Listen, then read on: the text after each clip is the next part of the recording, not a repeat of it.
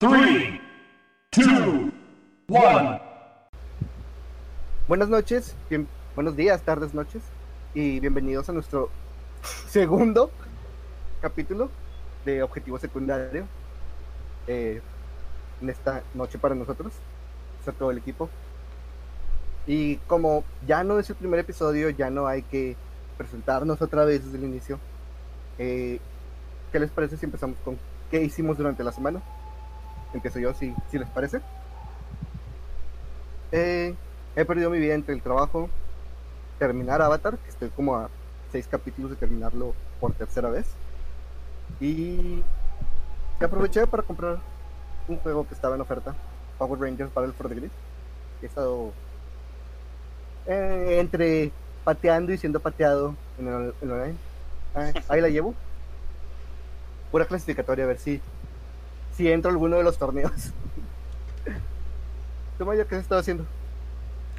Yo eh, he estado aprendiendo a editar y fracasando rotundamente. He descubierto todo un nuevo respeto hacia cualquier persona que sepa editar audio y video. Y no he podido jugar en toda la semana porque he estado tratando de aprenderle a mover a estos programas. Aparte he estado, bueno, en mi trabajo normal, este, que sigo yendo. Y pues adaptándome a la nueva normalidad con la pandemia y el fin del mundo. Pero pues esa ha sido mi semana hasta ahorita. ¿Tú, Edgar? Difícil situación. Yo he estado con muy ocupado con el trabajo, entonces he tenido muy poca chance de jugar. Eh, últimamente nada más le estaba al- dando al Minecraft y al Overwatch. Divertidísimo, juego no muerto. Y creo que es todo. Instalando y de hecho creo que hace poquito empecé a hacer mods para el Minecraft. Está, está curioso, está divertido. Los mods son nada más para el Java, ¿verdad? Sí. ¿Y tú, Jonathan? ¿Cómo estuviste tu semana? Mi semana he estado este, jugando Pokémon. Por fin saqué un Bulbasaur Shiny. Después de mil piquito de huevos, pero por fin me salió hoy. Este, he estado jugando también Enter the Gungeon. Está muy padre. Si lo pueden jugar, jueguen. Estoy esperando que vuelva a bajar de precio. Ah, yo, las lo bajé- yo- ofertas. yo- yo lo compré en oferta, está, está bien padre. Ya casi llegamos a época de ofertas, ¿no? Eh, acaba de Pues pasar. en Steam ya se acabó. Ah, Acaba de ya pasar. se Ups. Del Ups. verano. En Sony, hay- en PlayStation hay ofertas todos los meses. Ah, bueno. A eso me refería, obviamente. Y bueno, ¿de qué vamos a hablar hoy?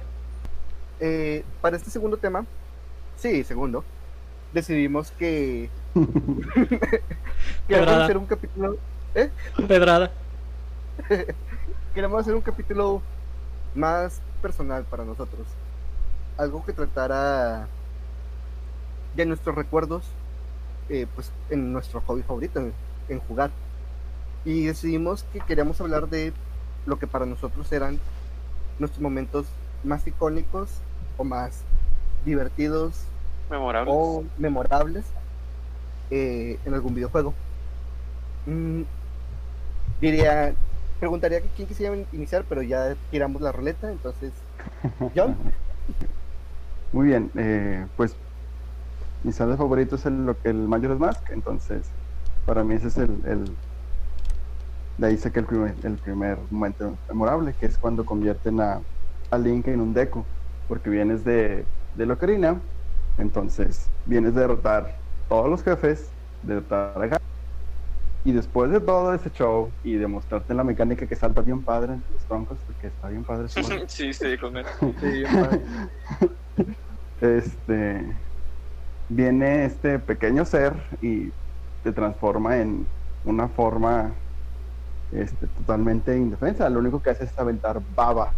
Entonces pasas de tener espada, escudo, un caballo a para nada más girar y aventar baba. Y pues realmente es un bueno, para mí fue un cambio porque la escena todavía donde te restauran la- otra vez al Link y te pones la máscara, esa, ese corte de ponerte la máscara es muy intenso, sobre todo para un niño. Cuando grita, ¿verdad? El gri- ¿Ah? Sí, cuando grita es como, "Eh, ¿qué está pasando? ¿Por qué? ¿Qué? ¿Qué?". Ya después puedes quitar la escena, pero la primera vez que te la pones es muy impactante para, para mí. Pues, o sea, ¿Sí? las escenas de las máscaras, de las máscaras eh, importantes, Sí. Sí, bien había visto un video, eh, aparte de eso, había visto un video de cómo, por lo menos los primeros, eh, lo que es el Sora y el Goron, representan el sentimiento de el usuario original. Como el del Goron es tristeza y el del Sora es desesperación. Por cómo murieron esos personajes. O sea, toda la mecánica de las máscaras así de fondo es algo muy, muy deep para el tipo de juego que, que era. Sí, sí, es- pasas de lo que viene que es luz y el héroe que salva a todos a el Majoras que es la máscara que te pusieron, o la forma que te pusieron es de alguien que ya se murió. Sí. Entonces, De hecho, sobre muy- ese, muy ese bien. mismo tema de, de que es un juego más oscuro, este, ¿sabían que, por ejemplo, el arte conceptual, aunque es el mismo estilo de arte, usa colores más oscuros y fondos negros que el de Sí. Todos los colores son más oscuros y todos los fondos del arte conceptual de Majora's Mask son negros, con sombras más Mm. pronunciadas, como para Lo del darle arte conceptual No lo ese... había visto. ¿Mm? Lo del arte conceptual no lo había visto, pero sí logré percatar que los colores, o sea, todo se ve más, más opaco, más oscuro. Desde el arte conceptual viene eso. Este, cuando lo estaban diseñando, querían hacerlo todo en un tono más oscuro. mm, lo lograron con la luna. La luna con cara. El terror horrible, constante. Sí, volteas y está como que. Ándale. Ah, ah, exactamente sí. ah, sí. Eh, mi primer eh, momento memorable de los videojuegos creo que fue mi. O sea, le llamo mi favorito, pero en sí fue literalmente el, el de los primeros que viví acá. Uno que me marcó machín fue en el Super Mario World. Ese juego tiene yo creo que como 90 niveles más o menos. Y dentro de esos tienen niveles secretos. Eh, en esos niveles secretos hay otros niveles que son más secretos todavía, que se llaman los niveles de estrella, algo así me parece. Eh, Son cinco niveles en concreto que forman pues, una estrella. Ahora, cada uno de estos niveles son mucho más curiosos que los niveles normales o los niveles secretos, porque digamos que tienen soluciones muy eh, crípticas, por así decirlo. Por explicar uno, de que empiezas y tienes en el piso cubos azules que si los recoges eh, desaparecen del suelo, entonces vas cayendo poco a poco. Eh, donde empiezas al lado está la meta, por lo que puedes tocarle y ya está. Pero cuando lo cruzas no te no abres ningún camino, entonces lo que tienes que hacer es tratar de descifrar cómo cruzar ese mundo, digamos de una manera alterna, para poder abrir un camino secreto. Una vez que consigues todos esos, este, pasar, cruzar todos esos niveles super secretos, por así decirlo, desbloqueas otros niveles aún más secretos que se llaman Special, que son considerados los niveles más difíciles de todos los Marios clásicos. Eh, entre esos creo que uno muy, conocido se llama Tubular, que son literalmente puros tubos que crecen, giran y todo el pedo. Que tienes que pasártelo como Mario Gordo flotando así con una P. Eh, una vez que tú logras conquistar esos ocho niveles en concreto que son muy, muy, muy difíciles. Eh, la verdad no sé quién lo haya puesto, me imagino que el director del juego lo decidió, pero eh, digamos que en la última pantalla del último nivel te ponen escrito en monedas así un texto súper gigante que dice You are a super player, thanks for playing. Y te ponen de que moneditas encima de admiración, bien felices, te dan las gracias y a lo mejor en este momento no lo sientes como que mucho, pero antes que había muy poco contacto con los desarrolladores y todo eso, sentir que quien hizo el juego te manda como que ese mensaje por haberte esforzado tanto, por haber encontrado tantas cosas, tanto quebradero de cabeza y batallar tanto, porque pues en ese entonces no era como que tenías vidas infinitas, etcétera, ¿no? Llegar hasta ese momento que te dijeran los desarrolladores, ah, you are a super player, como que ah, se siente muy bonito. Entonces ese es uno de los mis momentos más memorables, en mi opinión, de los videojuegos. Fue el, el agregar esos mundos, este, o sea, sí estaba, ¿cómo decirlo? ¿Sí estaba dentro del plan o fue así como que un desarrollador, este, rogue que dijo voy a agregar esto? No, sí, estaba dentro del plan. ¿Sí? Sí, está ¿Me bastante completo, mucho? de hecho. Me sorprende mucho que hayas escogido este momento porque me acuerdo, creo que fue en prepa que estábamos hablando de estos niveles y dijiste con mucho coraje. ¿Sabes qué es lo que odio. desbloqueas cuando lo, cuando lo acabas?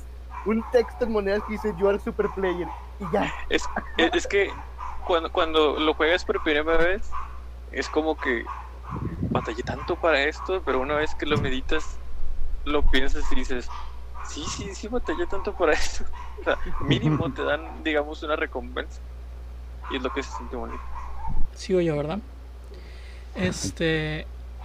Voy a comenzar por mi momento en el juego más viejo. Este de los que escogí. Es en el juego de Chrono Trigger para Super Nintendo. Me acuerdo que ni, ni siquiera tenía yo el juego. Fui y lo renté cuando todavía se podían rentar juegos. Y creo que me marcó mucho porque lo renté con el que era mi mejor amigo en ese entonces. Eh, habíamos hecho una pijamada, estábamos en, en primaria. Eh, y no entendía muy bien el, el juego porque no sabíamos tanto inglés. Este, recuerdo que batallábamos ahí para traducir, teníamos diccionario en mano y íbamos palabra por palabra, aunque llevábamos clases de inglés y todo. Este, y llega un momento, bueno, para los que no llegan a saber, este, el Chrono Trigger eh, viajas en el mismo mundo, viajas a través de varios tiempos, varias épocas, y te das cuenta que en la parte de que está situada en el futuro, todo el mundo fue destruido por algo. Entonces llegas a un como domo en el mundo, en donde hay una computadora y te pasa un video de algo que se llama el Día de Lavos. Entonces te das cuenta que todo el mundo estaba bien bonito y estaban celebrando y de repente un monstruo o algo sale del interior del planeta y destruye todo.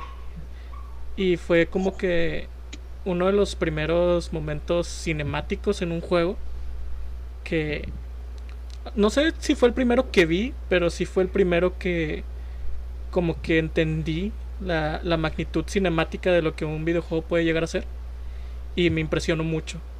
Incluso cuando estamos hablando de gráficas de Super Nintendo, este está, bueno, está muy padre ese ese cinemático.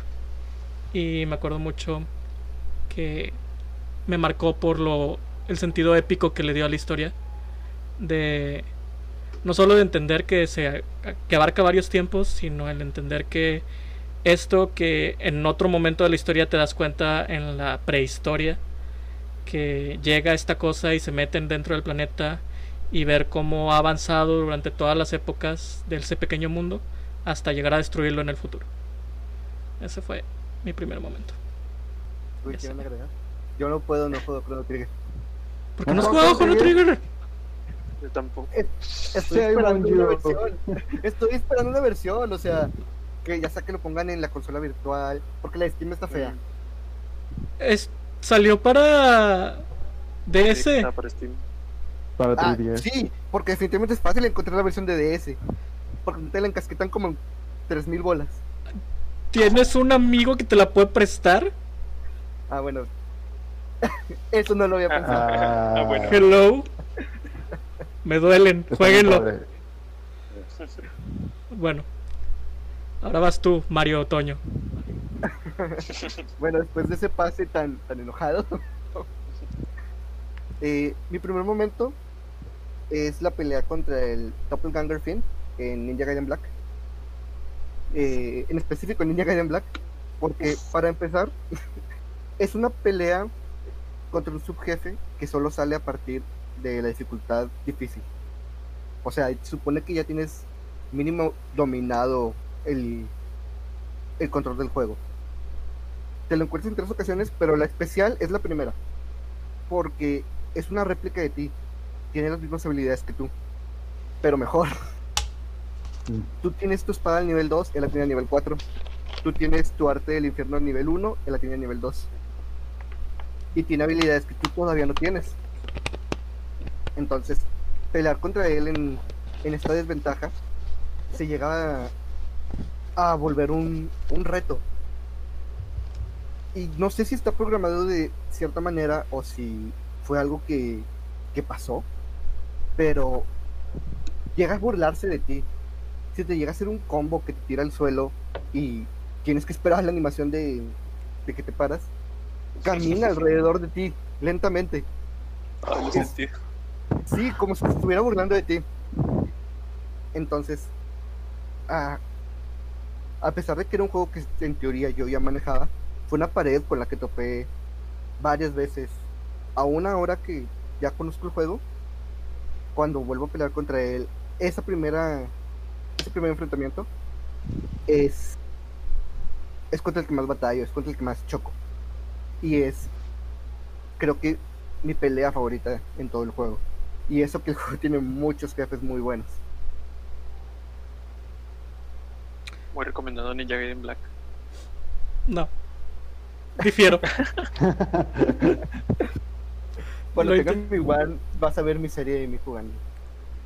Deberé jugar y así aprenderé al fin la historia del Ninja Gaiden Black. Porque cuando yo lo intenté jugar, me, me lastimó mi orgullo demasiadas veces. Muy bien, siguiendo con lo que, con un tema muy parecido al que estabas diciendo ahorita del, del Doppelganger, este, otro momento muy emblemático para mí fue en Metro Fusion, cuando te sale SAX, que es como el clon de Samus, que no es Dark Samus. Este, la primera vez que te, que, que sí, es otro clon.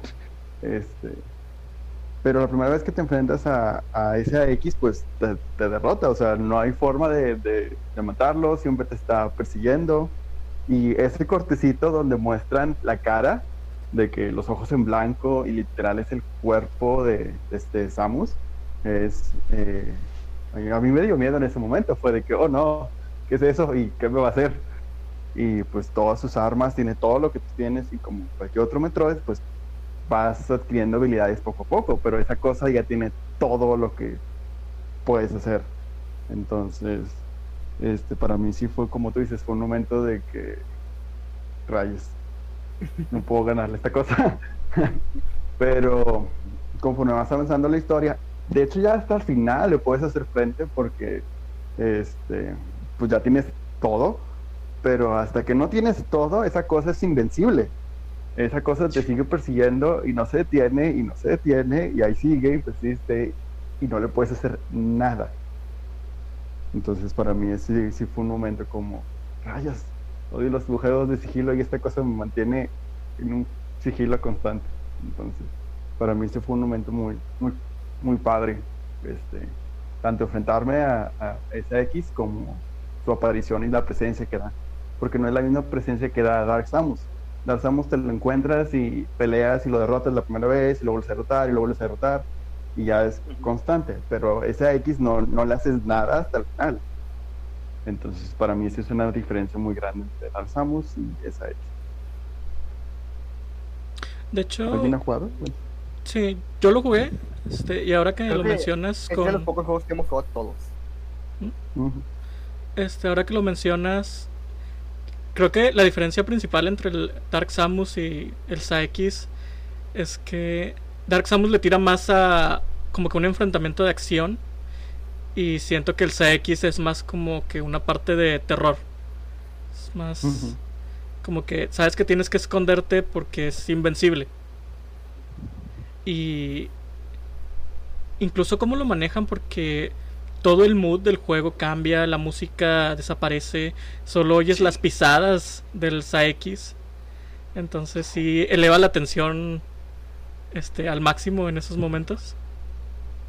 Entonces sí, yo lo, yo lo catalogaría ahí como que más terror dentro del juego que Dark Samus, que es más acción.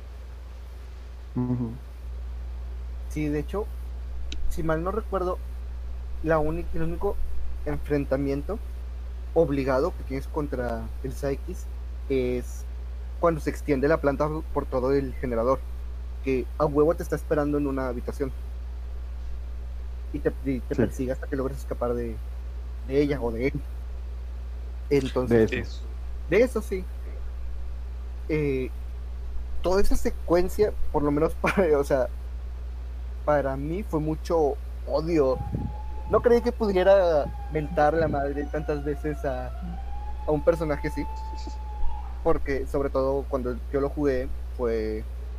No, fue un emulador. Pero tenía un control, entonces. No podía culpar al, al teclado. Que cuando lo jugué en un emulador de computadora fue todavía más cabrón. Este. Pero sí, esa secuencia en la que tienes que ir, persigue, te va persiguiendo, tienes que abrir las compuertas, luego esconderte, rezar porque no te encuentre. Sí.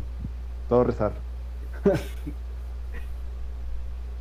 Es, es un enfrentamiento muy único, ¿no? Porque casi siempre eh, en esos momentos como que muy memorables que, te, quedas eh, cuando te enfrentas a una copia de ti mismo, casi siempre es como que, ah, vence, vencer al- a la copia, overcome yourself, no sé. Como cuando peleas también con Dark Link en el, en el Zelda 2, Adventure of Link, o el Ocarina of Time, un Templo del Agua. Siempre son más como que de- destruyete, pruébate a ti mismo, ¿no? Y ese es muy de escapa, escapa, no importa que se parece a ti, pero no es que escapa. Sí, Eres la muy primera buena persona que experiencia. veo. Edgar es la primera persona que veo que referencia al Zelda 2, porque nadie más he escuchado que, que lo haya jugado. Te juro que cuando dijo Darling, pensé que hablaba del de Ocarina. Sí, yo también dije la referencia más común, pero realmente, o sea, yo, yo me acuerdo de también de, de Darling del 2, pero usualmente la en lo juego. Parte de Ah, más se, avergüenza de que nunca he jugado el, el Zelda 2. Eh, no he jugado Zelda 1 y 2. El 1 sí lo he jugado, el pero el yo 2 no, no. yo no, el uno no. Está, está Muy interesante. Eh, creo que a partir de aquí casi todos mis momentos memorables son eh, peleas contra jefes. Siento que es como que algo que me marca mucho porque muchas veces son de ingenio y otras son de habilidad pura. Y la que hablo de ahorita es de habilidad pura más que nada. Aunque la verdad no, no voy a mentir, está facililla. Es un meme dentro de la comunidad de Dark Souls, el llamado Plim Plim Plon. Se le llama así por la canción, eh, el tema con el que empieza la pelea. Es literal un piano bien melancólico. El jefe es, es el final boss del, del juego. Y toda la pelea tiene como que un setup bien tranquilo, digamos, este que se va cargando de poco a poco con los comentarios de todos los NPCs del, juego que te topas. Te hablan de que Win era un ser muy poderoso, que se sacrificó a sí mismo para encender el horno de la primera llama, que necesitas recolectar almas tú mismo para volver tan poderoso o más como lo era él, para eventualmente enfrentarte a él, consumirlo y tomar tu decisión de si incinerarte, incinerarte a ti mismo para encender de nuevo el horno de la primera llama o abandonarlo y que empiece la era de la oscuridad, la era del hombre, porque la, la era de los dioses era la, la era del fuego. Entonces, Dark Souls es, digamos, muy. te marca mucho esta como que sensación de soledad en todo el juego. Siempre vas caminando y casi nunca tiene tanta música de fondo o la que tiene suena muy bajita. Siempre vas nada más tú con tu espada, tu armadura rechinando y todo eso. Entonces te hace sentir como que muy aislado todo ese sentimiento. Eh, todos los personajes te van encomendando como que esa tarea de, ah, sí, tienes que sacrificarte por el bien de todos, etcétera. Pero justo cuando llegas, eh, después de vencer a todos los jefes, que ya sé que eran malos, eran corrompidos, etcétera, tenías como que cierta razón para vencerlos. Cuando llegas al final con Win, que es el final boss, te quedas como que es un cascarón vacío de, del dios que antes era. Te ponen esa canción súper melancólica y sabes que es como que al final del viaje tienes que tomar una decisión. Siento que ese momento es como que súper triste, te, te pega machín la primera vez que lo juegas. Y si bien el jefe no está difícil, pues la decisión que tomas igual y sí. Está muy bonito ese momento. Yo sí me Siento acuerdo. que- Ah, dale, dale. siento que Mutska lo. Dios lo tenga en su santa gloria. Lo explica muy bien en. En su video. Sí. O sea, la música. Es una forma de que sientas pena por lo que fue. Por lo que es ahora, güey. Como. O sea, per- lo perdió todo, por miedo, por miedo a los humanos. Y yo me estaba pensando en poner esta pelea también en mis momentos, pero decidí que no, porque como dijiste, realmente no es una pelea muy difícil. Si te limitas a decir, ¿sabes qué? No voy a usar parries, es una pelea muy interesante, porque es posiblemente el jefe más agresivo de todo el juego. Sí. Pero ya con los parries, básicamente es un chiste. Pasó por el parque. ¿Qué vas a comentar, Maya? Sí. Yo sí batallé. ¿Pero usaste los parries? Es que nunca aprendí a parrear bien. Eso es a lo que me refiero. Ah, Exactamente a lo que me refiero. sí. Este, me acuerdo O sea, mucho. Si yo no hubiera... Me acuerdo mucho que. O sea, la sensación de tristeza definitivamente está muy marcada. Me acuerdo mucho que me llamó la atención que para ser el jefe más importante de la historia, este es el único que no tiene ningún tipo de cinemático de intro nada más. Donde entras a la, a la área, a la arena, solo empieza a avanzar hacia ti. Y empieza la pelea. Y es una de las bueno, a mi gusto es una de las canciones más bonitas de, de los soundtracks, de los tres Dark Souls. Este, creo que por ahí hay como que ciertos tonos que comparte con, bueno, que el jefe final del Dark Souls 3 este, lo usa en su propia canción. Y me acuerdo mucho de, de sentir esa nostalgia por reconocer el tema de Win cuando estaba peleando. Este, sí, sí, definitivamente es una pelea que te marca después de haber sobrevivido todo el Dark Souls. Ya Cuando lo haga, les diré. Si no quieres batallar, aprende a parrear desde ahorita. Bueno, otro de mis momentos, este, así que me marcaron mucho, para continuar con el, el 2D, fue la batalla contra Cynthia, la campeona de la región de Sinnoh, Oh, en los, en los juegos de Pokémon Perla, Diamante y Platino. Y bueno, yo respeto mucho los cánones y ahora el, el campeón del mundo es León. Pero para mí en lo personal la mejor campeón de todos siempre va a ser Cindy. Recuerdo mucho... La música siempre es muy importante en mis, en mis momentos que elegí. Y me acuerdo mucho entrar en la habitación. Este, comienza el piano. Y es como que, wow, esta es la canción más épica de batalla. Ni siquiera los Pokémon de, de la portada tenían este nivel de, de música épica. Y su equipo me puso una arrastrada. Creo que solo contra dos campeones he perdido. Porque generalmente llego este, con bastantes niveles arriba de lo que necesito. Eh, pero me puso una arrastrada. Y creo que hay, hay un ahí este anécdota que están por ahí en mi face. Jugando. ¿Qué, qué juego era? Creo que Black. La, la generación siguiente. Donde entras a una casa normal X. De la playa. Sí, y lo primero que oyes es el piano de Cintia y Cintia se te acerca y yo no iba preparado y era como que, ok, es Cintia, estoy feliz de verla y me partió la madre otra vez. Como Pero, los viejos tiempos. sí, sí, sí. Entonces, ese, ese intro de piano es algo que respeto y, y me da miedo todavía. Eso es lo que un campeón de Pokémon debería hacer siempre. y está buenísima la canción. Sí. Fíjate que yo en mis momentos también tengo un momento de, de Pokémon, pero yo lo tengo por otro motivo. Y, y sí, o sea, viendo todos los equipos de los campeones, el de Cintia es el más, ¿Equilibrado? el más equilibrado, el que protege más sus debilidades. Es el que realmente se siente como un campeón, no como un líder de gimnasio más. Es que eso sí, sí es importante porque generalmente los campeones es igual que los gimnasios, tienen un tipo predeterminado y usan la mayoría de ese, de ese tipo. Y Cynthia sí se siente como que fue una entrenadora que fue juntando sus propios Pokémon diferentes y que se chingó a la liga y llegó hasta ahí. Sí. Su espíritu un vato, o sea. Si lo one shot, Sí. si lo one shoteas, te saque directamente el Garchomp, que es un Pokémon más fuerte. Es como que, ah, bueno, este entrenador es fuerte, déjame le saco yo el más fuerte. Eh, de- es así como que venciste el primero, entonces voy a acabar con esto rápido. Este, Ajá. Sí. Ah, pero a menos que estés over level, a ver, es muy difícil one-shotear un espíritu. de hecho.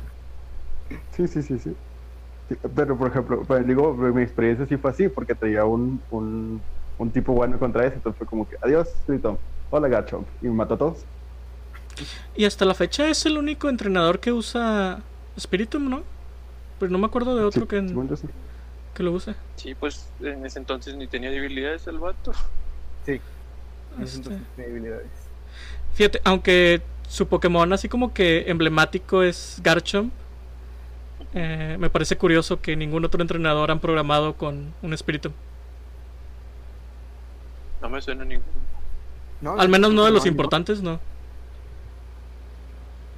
De hecho, Pero- se supone que Espíritu es único porque necesitas una piedrita para Ah, convocarlo. que y tiene como mano es como 108 que- espíritus, ¿no? Ajá. Todos los Pokémon son, es que- son únicos hasta que llegas al anime y ves Lugias bebés y artículos por todos lados. Sí, pero, o sea, el anime hizo otro pedo. Sí, sí, sí. Ash dejó ir a un pinche Jigglypuff Shiny por todo el mundo. ¿A poco era Shiny? Tenía los ojos de diferente color. He vivido engañado todo este tiempo. No, no, no me ponía a ver los ojos de Jigglypuff, la verdad. Yo Ah, yo- tampoco, pero lo vi en una... Yo le yo ponía atención a su canto. O sea, yo sí era su fan. Y lo... Ya sé. No, hace mucho que dejé de ver el, el anime de Pokémon. Pero los juegos todavía los, los sigo. Aún soy fan. Desde la batalla de la frontera que no veo Pokémon. No, yo lo dejé de ver antes. Creo que terminando los viajes de Otto, yo fue así como que aquí me retiro. Veo, de repente veo películas, o sea, las películas sí las he visto, por ejemplo, las últimas que salieron en el cine cuando fue Pikachu I Chose You. Este sí fui al cine y me dieron mi tarjeta y todo. Pero más por nostalgia que por por amor al anime. Y el anime de ¿cómo se llama? De Alola, pero por razones más personales. Pero bueno, Ok. este Yo he visto el de Lola, pero tiene un capítulo que hace referencia a Let's Go. Entonces, nada más vi ese capítulo y todo lo demás lo boté. Todo lo demás no es importante. He querido ver el nuevo porque el nuevo he visto por todo Twitter que está un poco mejor. Y como que ya que tratan a ¿Cómo? Sí, sí está mejor porque Ash ahora sí se comporta como un entrenador que ganó una liga. Justo, justo eso iba a decir, que, que he visto que ya Ash se respeta a sí mismo y su equipo está más balanceado y ya como que, este, como que ya dijo, ya soy campeón de una liga, este, ya voy a hacer las cosas en serio. A sus 10, Uh. 11 años, no sé cuántos tiene. Diez, Ya todavía. tiene 10 por Por pen- Sí. Pero bueno.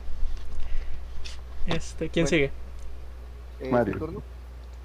Real- realmente este este lugar lo compartí con el anterior, con el de Ninja Gaiden, pero uno tenía que ganar. Eh, no More Heroes fue un juego que me cambió, sobre todo por su final. Antes de, de enfrentarte a el jefe final, si no sacas el verdadero final, te encuentras contra un guerrero que se hace llamar Darkstar. Y este guerrero te revela ser tu padre. Y después muere. No. Cuando muere, se presenta la, la verdadera razón por la que Travis está matando gente. Razón que hasta el momento como jugador no conocías. Su nombre es Jane y mató a los padres de Travis. Eh, cuando Travis le, le pregunta, pues, o sea, explícame por qué lo hiciste. Se empieza a romper la cuarta barrera del juego. Y le empieza a decir que no puede decirlo porque la historia es tan fuerte que el rating del juego se va a elevar y, y no va a salir a tiempo. Entonces Travis le responde, dime, voy a adelantar. El momento en el que Jane empieza a hablar, el juego empieza a avanzar al doble de velocidad. Entonces, no entiendes lo que están diciendo, solo ves las caras de asombro. Se acaba esta escena de Fast Forward y lo único que eh, escuchas es a través de decir, no puedo creer que seamos hermanos.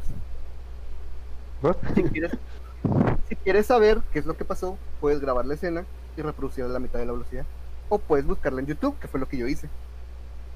Eh, resulta que la Jane, la madre de Jane, estaba casada con el padre de Travis.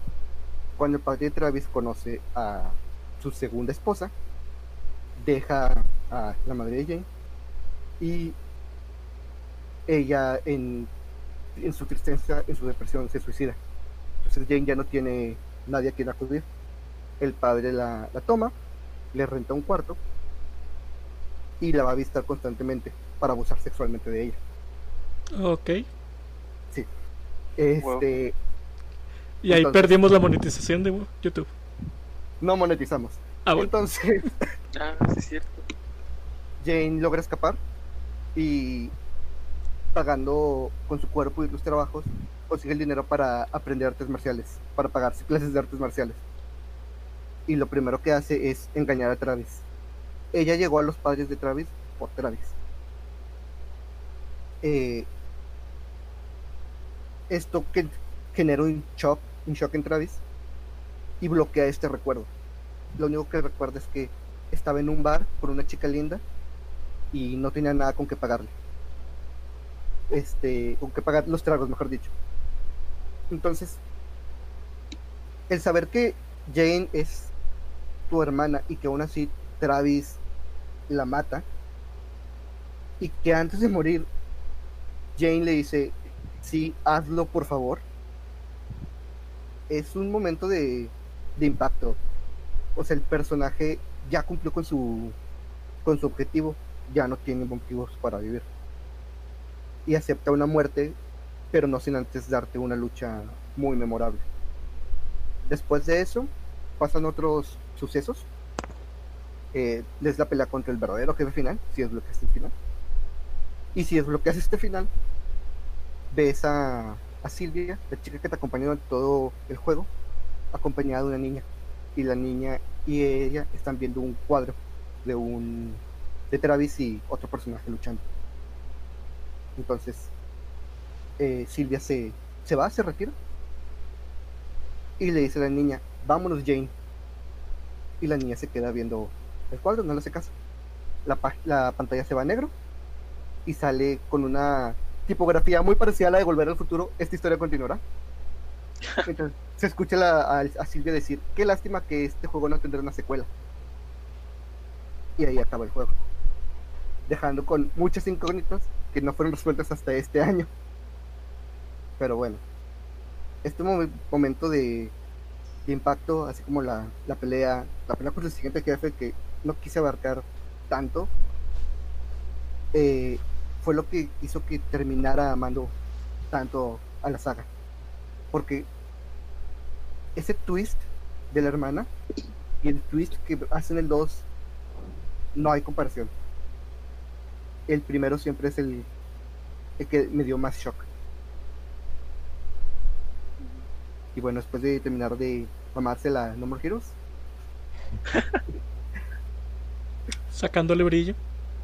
sí, Es que, es que está bien, bien denso ese asunto de que. Sí. Oh, Dios, no. Yo nunca he jugado No More Heroes. Me Este. interesa jugarlo, pero el gameplay no, no me llama tanto la atención. el primero tiene un muy mal gameplay. ¿Y ya salió la secuela? Eh, este año sale el 3. Bueno, Suda dice que este año segurito, segurito sale el 3, pero yo estoy muy seguro que se va a tardar un año más porque no ha salido nada del juego y ya vamos en la segunda mitad del año. Eh, ¿Qué? Ah, sí, es cierto. Sí. Sí. El año pasado salió el Travis Strikes Again para el Switch, pero tiene un gameplay completamente diferente. Es un beat'em up visto desde arriba. Mientras que el otro ya es un hack and normalito. De hecho, es el Travis Strikes Again. Tiene un final que si no me hubiera enterado que pues, ya iba a salir el 3, el final hubiera tenido más impacto. Es muy muy padre. Así, creo que Te deja como que en cliffhanger, ¿no? Como que te da a entender que ni siquiera es un cliffhanger. O sea, cuando se terminan los créditos, vuelves a manejar a Travis, pero ya no con la vista desde arriba, es con la vista del, del juego normal, desde la espalda. Y los controles no son los mismos, son los de un, un hack and slash normal, un No More Heroes normal. Y estás en un nivel predeterminado de un reel y ¿Un con Real un personaje de un Real Engine. Y si te acercas al- a un personaje que está al frente, que es el personaje predeterminado de un reel, Travis dice de que eh, oye, no estés molestando, ¿no ves que estamos terminando un juego aquí? No te puedo decir cuál es.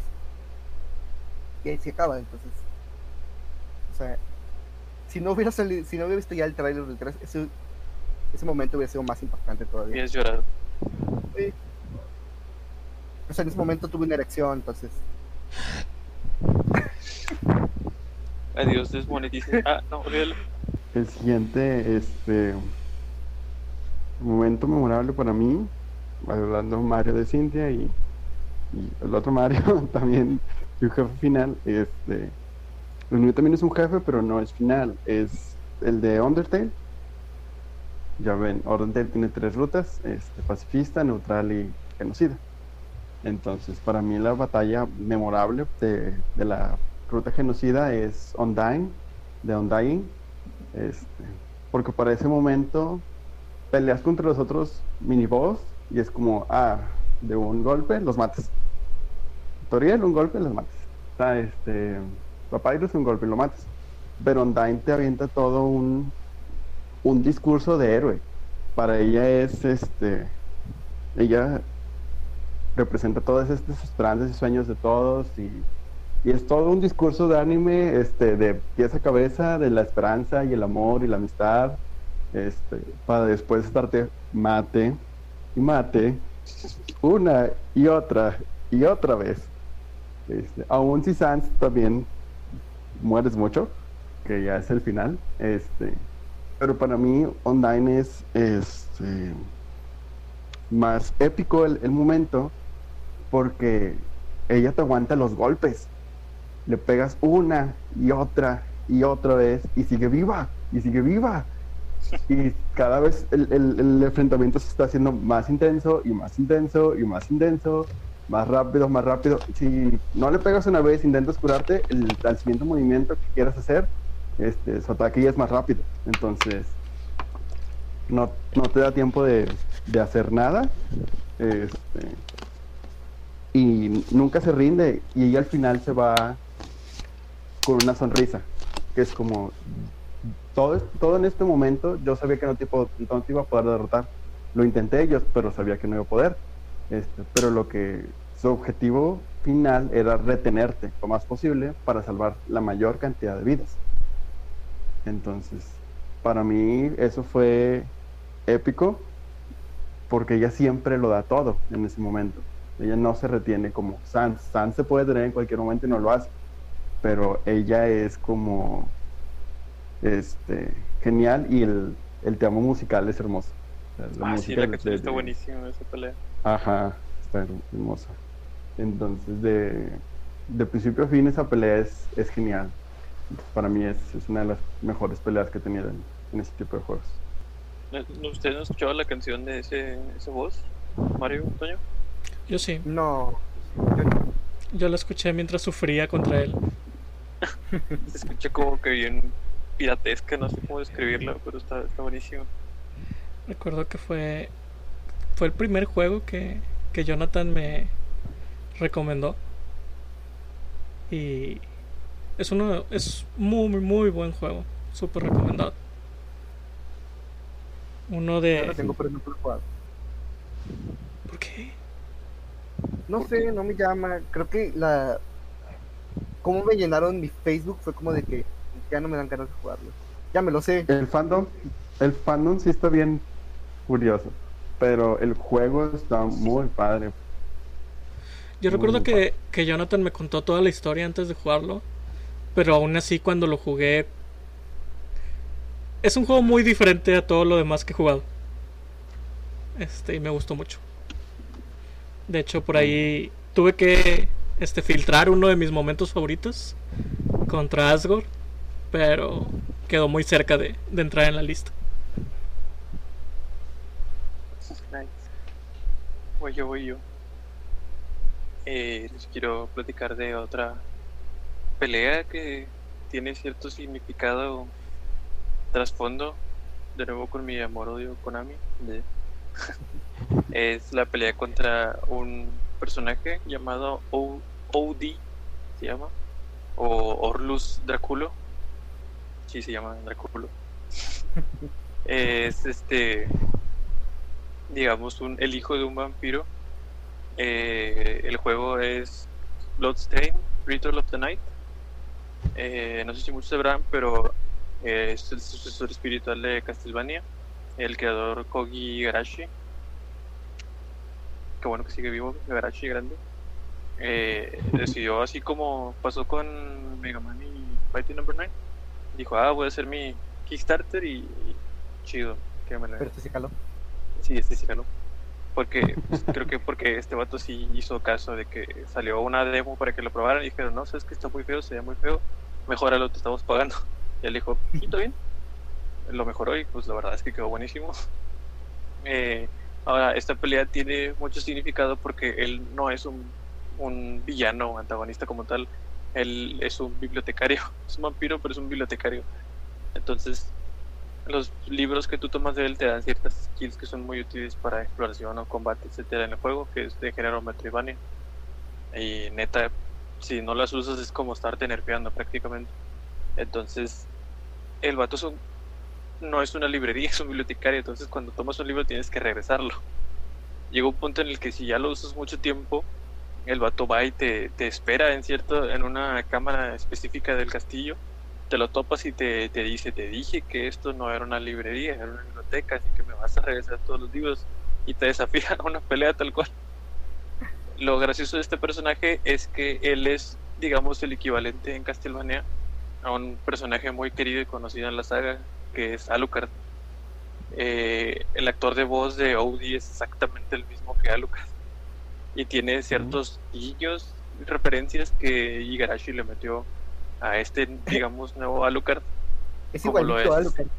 Eh, Es igualito y, y tiene la misma voz de- del actor, tanto del doblaje como el de la voz original.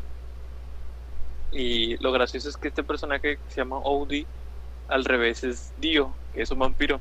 No solo es una coincidencia, sino que su ataque característico de Odie es que detiene el tiempo y hace sonar un reloj bien curioso, un sonido bien parecido al del Dio de Yoyos, que se escucha como que distorsionado Mm. detiene el tiempo, no te puedes mover a tu personaje y te avienta como 40 cuchillos que te bajan un chorro. Ah, Entonces, esa, esa pelea, sí. esa pelea siento que es, aparte de divertida y de las referencias, tiene para mí mucho significado porque pues Alucard también es uno de mis personajes favoritos de todo Castlevania. Castlevania es de mis sagas favoritas existentes. Entonces, ese momento me marcó mucho el saber que él es un aliado, sí, pero no, no un aliado convencional, digamos. De hecho, si lo vendes, te dice, ok, te ganaste, eh, tú humano, te ganaste el- mi respeto de vampiro y puedes llevarte todos los libros que quieras de la librería, bueno, de la biblioteca. Eh, nada más no te olvides de regresarlos. Y usualmente solo te presta uno, a medida que avanza la historia te presta dos, solo tres, y ahí está el tope.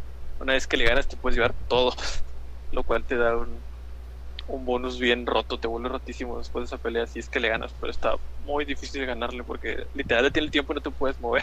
Es muy difícil esquivar algo cuando no te puedes mover, así que raya a veces en lo injusto, pero tú puedes planear eh, cuándo va a atacar. Tiene, digamos, un- una ventana muy vistosa al momento de hacer su poder. Hace, digamos, una animación muy obvia de que va a ser su poder de lanzar cuchillos. Entonces, tú puedes optar por, ya sea curarte, usar unas runas que te protejan, poner escudos alrededor de ti, etcétera, convocar bichos alrededor de ti para que se coman los cuchillos y ya está. Entonces, siento que aparte de que es una pelea que lleva mucha acción, también lleva cierta estrategia porque pues, llega a puntos en los que no te puedes mover y aún así tienes que defenderte. Un momento muy memorable para mí. Bonito, bonito. Fíjate que Genial. creo que los únicos Castlevanias que he jugado son los Lords of Shadow. El 1 y el Los 2. últimos que son de las consolas, digamos, más recientes. Pero que creo que es como que un canon aparte, no es parte del... Sí, es canon aparte totalmente. Como un reboot. Este, sí me gustaron mucho, pero... Bueno, me gustó mucho el 1, el 2 no tanto. El 1 se me hizo una historia muy padre. Me acuerdo que me sorprendió mucho el final cuando estás en la época actual. Vaya plot twist. Ya sé. Sí. Este, pero fíjate que siempre he querido darle ahí, ahí la oportunidad a los Castlevanias originales. Están muy padres. Sí, está muy bueno. Excepto el de NES. El de NES es una pesadilla. Está muy de- difícil. Está muy difícil. Supongo que te refieres al, al 1. Sí. Que, pues, Yo siento ¿cómo que el más difícil es el 2. Sí, no, el 2 es El- el, que, el que te dice, ah, a cierta hora del día tienes que ir a agachar en esta parte. El Simon's Quest. Sí. ¿Qué te parece ese mensajito de que What a horrible night to have a course? A ese lo puse como marco en una foto de perfil que tenía hace rato. Está chido. Mi tercer momento gamer. Bueno, voy a tener que hablar de, de algo que ya habíamos hablado hace rato, pero es importante. La, el escape eh, de Dark Aether en Metroid Prime 2 Echoes y la subsecuente batalla final contra Dark Samus. Para mí, bueno, yo nunca había jugado un Metroid antes del Metroid Prime. Este, había escuchado que eran buenos juegos, pero por on X o, por X o Y razón nunca había jugado un Metroid. Y empiezan a salir los este trailers del Metroid Prime y dije, "Ah, se ve padre." Este, le di un el intento y una de las cosas que más me gustan a mí de los juegos es el el lore, así como que el world building que hacen alrededor del juego. Y me acuerdo que los Metroid Prime tenían esta característica de que podías escanear este cada cada enemigo, cada animal, cada planta a veces. Y tenían toda Sí. esta rica explicación y cómo intervenían en el juego y así. Entonces eso me, me hizo enamorarme este perdidamente del del Metroid Prime y cuando sale el Metroid Prime 2 y veo a Dark Samus y a mí me encanta todo lo que ya sea un héroe caído o una copia oscura de un héroe. Entonces, me acuerdo mucho el primer cinemático donde pre- te presentan al Dark Samus, que está Samus y le está apuntando y el Dark Samus ni siquiera se inmuta y simplemente la le dispara una vez y le friega el traje, este devolviéndola bueno, sacándole los power-ups, que es algo necesario en todos los Metroids. Sí. Este, sí. y al final, eh, después de que pasas todo el juego y empieza esta secuencia de destrucción de- del planeta y vas escapando y te das cuenta que tu último enemigo ya con, con la cuenta regresiva en la pantalla, te quedan 6, 7 minutos este, antes de que el juego se acabe. Entonces es una pelea contra un enemigo final con un marcador de tiempo. Y todos los ataques de Dark Samus que están entre comillas basados en los ataques de que tú mismo has estado usando, pero versiones mucho más fuertes. Entonces, eso y aparte la música, la música es hermosa. Me acuerdo mucho toda esa escena. Este, de repente abro YouTube y nada más busco así de que un video solo para recordar esa escena. No he podido jugar los Prime. Estoy realmente cruzando todos los dedos que tengo disponibles para que hagan un port a Switch. Porque sí quisiera Me jugar. imagino que cuando salga el 4 van a hacer un port. Sí, yo también tengo la esperanza Espero. que con el 4 va a salir un port. Y lo voy a preordenar, me vale madre. Al 3 ¿Ya nunca tienes lo jugué, pero al 1 y 2 está muy bueno. El 3 no está tan chido, pero está chido. No, Pero el Ok, 2, es el que- 2 es una obra maestra. O sea, el 2 es todo lo bueno del 1 mejorado. Si, si le quitas su multiplayer. El 2 no tiene multiplayer, Es eso es, eso es, este, como que. mm, es un no, glitch. no tiene. ¿qué? ¿El 2 tiene multiplayer? La verdad. Alguien en el Retro Studios lo dejaron con una computadora una noche y le metió algo ahí parecido a un multiplayer. A ver qué sale. No, le dijeron, está pegando mucho esto, que se llama Halo. Que trata de vatos matándose a sí mismos. Replícalo con Samus. Que es lo que más se asemeja. Eso fue lo que pasó. De hecho, por no la tengo época, pruebas, pero tampoco dudas. por la época hubo un chipeo bien intenso entre Samus y y Master Chief.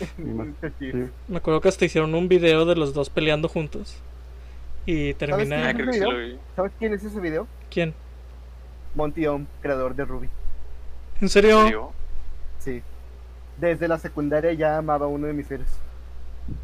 ¿El de Red vs Blue también? ¿no? Al inicio no.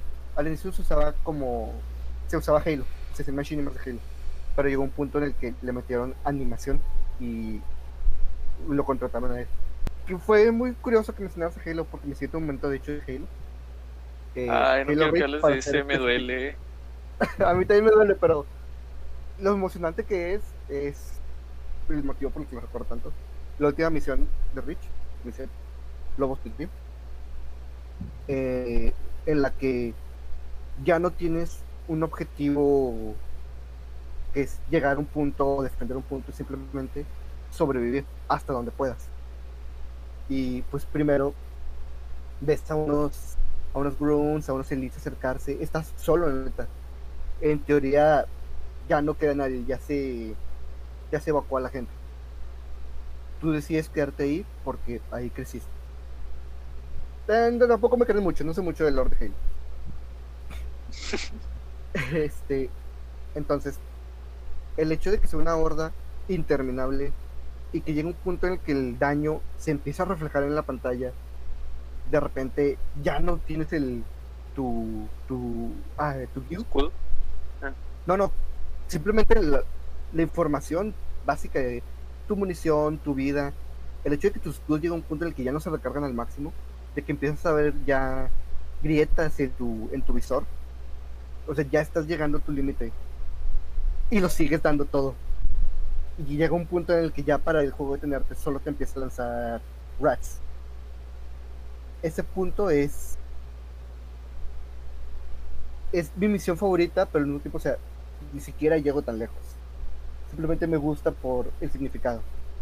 Y claro, la escena final es muy bella.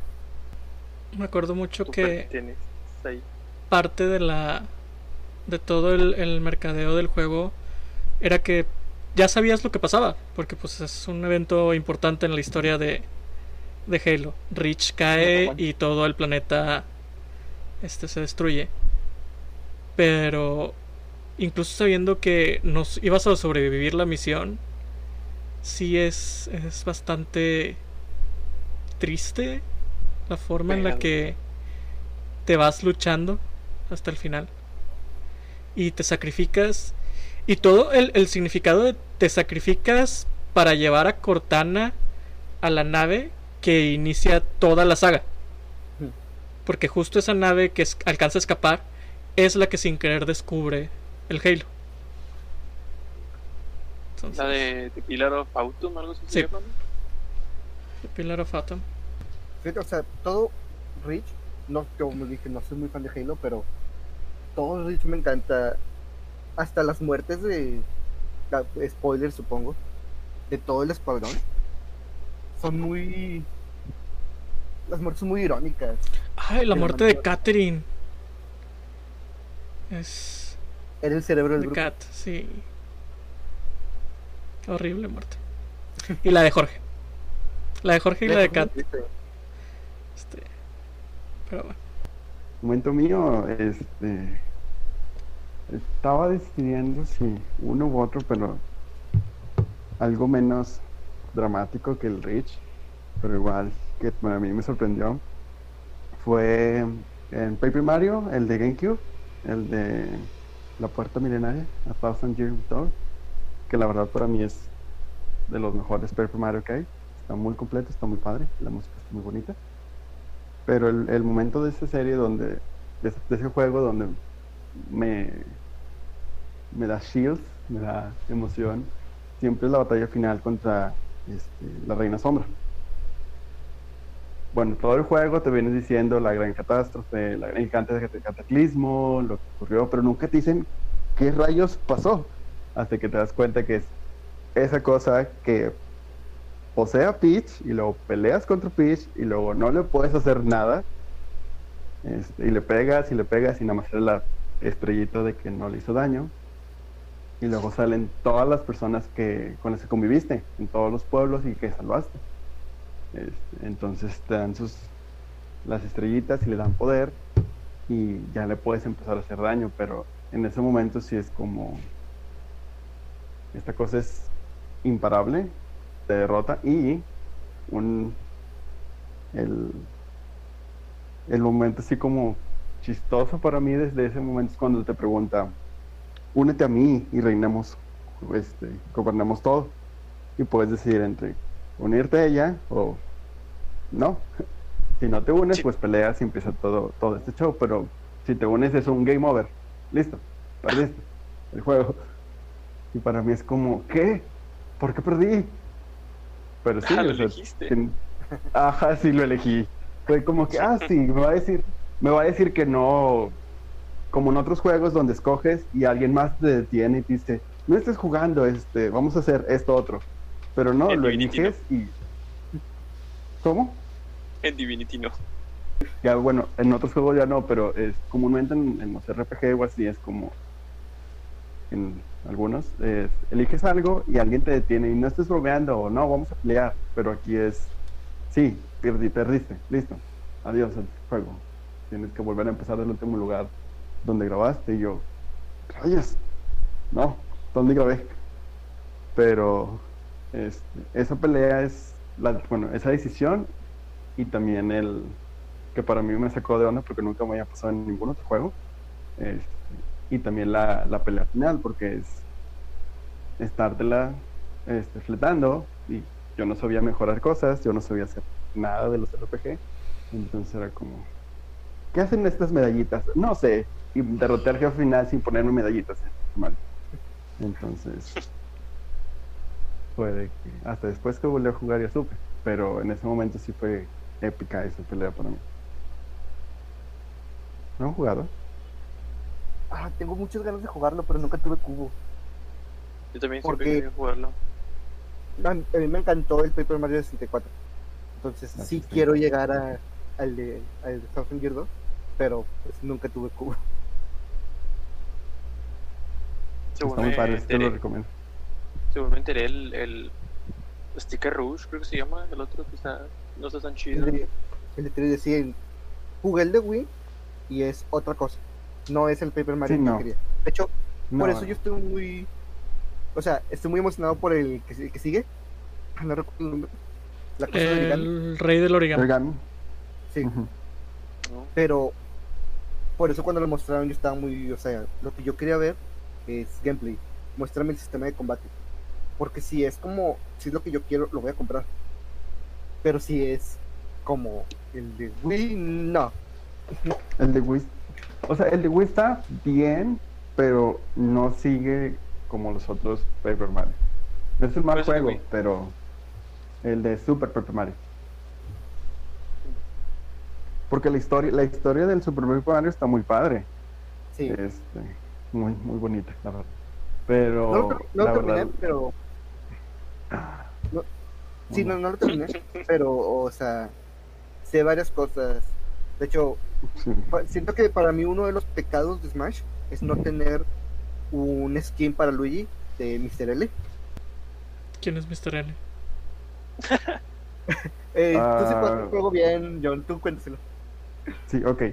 Ah, en un punto, eh, a Luigi pierde la memoria, le roban, le, no, le lavan el cerebro y lo vuelven un secuaz del malo. Entonces es Mr. L. Y entonces Oh. estás peleando contra él. Sí, te enfrentas contra él un en varias negro y una ocasiones. Es Ajá, más sí. bueno siendo malo que bueno. Sí, la verdad, sí. De hecho, es prácticamente el jefe final. Más voy, momento yo, momento pana. Eh, les quiero platicar de un juego que a lo mejor mm, de ustedes en específico no llegaron a jugar, el Infamous de PlayStation 3. Yo no Mm, tuve Lo he PlayStation escuchado, 3. pero no. ¿Los Los- conocen al menos? Pues sí. Sí lo conozco. Solamente De haberlo escuchado. bueno, es como que tú eliges tu moralidad de que tu ruta de bueno, malo, etcétera, tomando ciertas decisiones y digamos que el le- durante la historia ciertas personas tienen como que ADN alterado con lo que desarrollan ciertos poderes. Tú manejas uno de estos, este, el protagonista que se llama Cole, Cole McGrath me parece. Tienes como que poderes eléctricos, absorbes electricidad anuncios, disparas, etcétera. Eh, a medida que progresa la historia, eh, que es concretamente la, la batalla final, la que es mi momento memorable, te enfrentas a lo que era un, un villano muy poderoso que ha estado como que cazando a estos eh, como que beta humanos que son más que tienen esos poderes como que especiales, ese ADN especial. Él los ha estado cazando para matarlos, para terminar literalmente con todos ellos. Y él es también un, un beta humano, cual es que curioso que él esté cazando como, como quien dice a los suyos. A medida que avanza la historia te vas enterando como que un poquito de sus razones y es que él quiere evitar cierto cataclismo que va a ocurrir en el futuro debido a que existen los betahumanos. Eh, ya en la pelea final te enteras que él tiene un poder, eh, ah, para que sepan, el que dos personas tengan el mismo poder es extremadamente raro, muy muy raro, porque las variaciones de ADN son súper raras. Uno controla de que el concreto, otro las señales de video, uno el humo, y etcétera. Entonces, tú al controlar los rayos, te das cuenta de que el, el jefe final también controla los rayos, entonces él repele tus ataques de manera simples. Tú batallas más porque él tiene más poder que tú, entonces sus ataques son muchísimo más peligrosos. Entonces, durante toda esa, digamos, batalla de puro, pura acción, al final, al vencerlo, él te revela que, que pues, ese eres tú, pero del futuro, bajo un seudónimo de Kessler. Resulta que tú, del futuro, en ese futuro, digamos, apocalíptico, eh, gracias a los beta-humanos, se generó una especie de energía psíquica, por así decirlo, que copia los poderes de todos y se forma en una como una unidad colmena, por así decirlo, es como un ser que se separa, pero es, a fin de cuentas un ser que se llama la bestia. Esa bestia va avanzando por el mundo, destruyendo todo su paso sin conciencia alguna. Y después de tantos estudios, Kessler llega a la. Bueno, Kessler no, eh, Cole llega a la conclusión de que los poderes de los beta humanos durante el transcurso del tiempo son los que generaron esa bestia. Y él perdió a su única hija y a su esposa gracias a esa bestia. Entonces decide utilizar todos sus poderes como que de rayos. No tiene explicación lógica, pero de alguna manera regresa en el tiempo para cazar a los beta humanos para evitar que precisamente eso pase. Eh, al cazar a los beta humanos, eh, tú mismo del presente es el que detiene, digamos, estos crímenes eh, a las personas, porque pues tienen derecho a, ser, a vivir, no han hecho nada malo.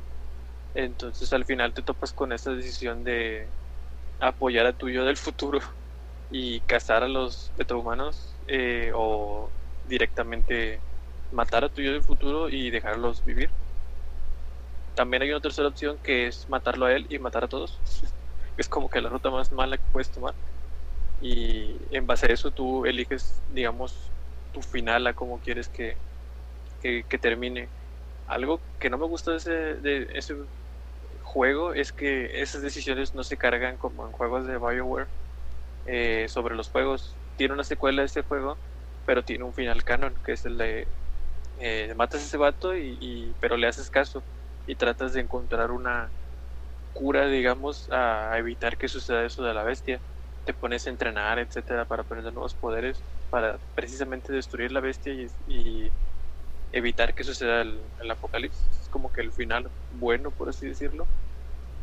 Pero, digamos, todas las demás decisiones que tomas cuando eres villano son irrelevantes para el Infamous 2, pero igual no quita que dentro del scope del, del juego del primer Infamous, eh, cuando tomas esa decisión, ya sea como villano o como héroe, sí tiene un gran un gran peso porque pues te, te estás enfrentando a ti mismo del futuro. Es como lo que hablábamos del Dark Link o el Dark Samus, el Dark uh -huh. Cole del futuro, más poderoso y edgy que nunca. Está, está, muy chido esa pelea contra ti mismo. I'm, I'm you but stronger. Está chidilla. La tengo muy, muy marcada. Está muy bueno. Y si no juego Infamous deberían. Muy bueno. Ya que- quitando el remaster. Sí, lo he querido jugar.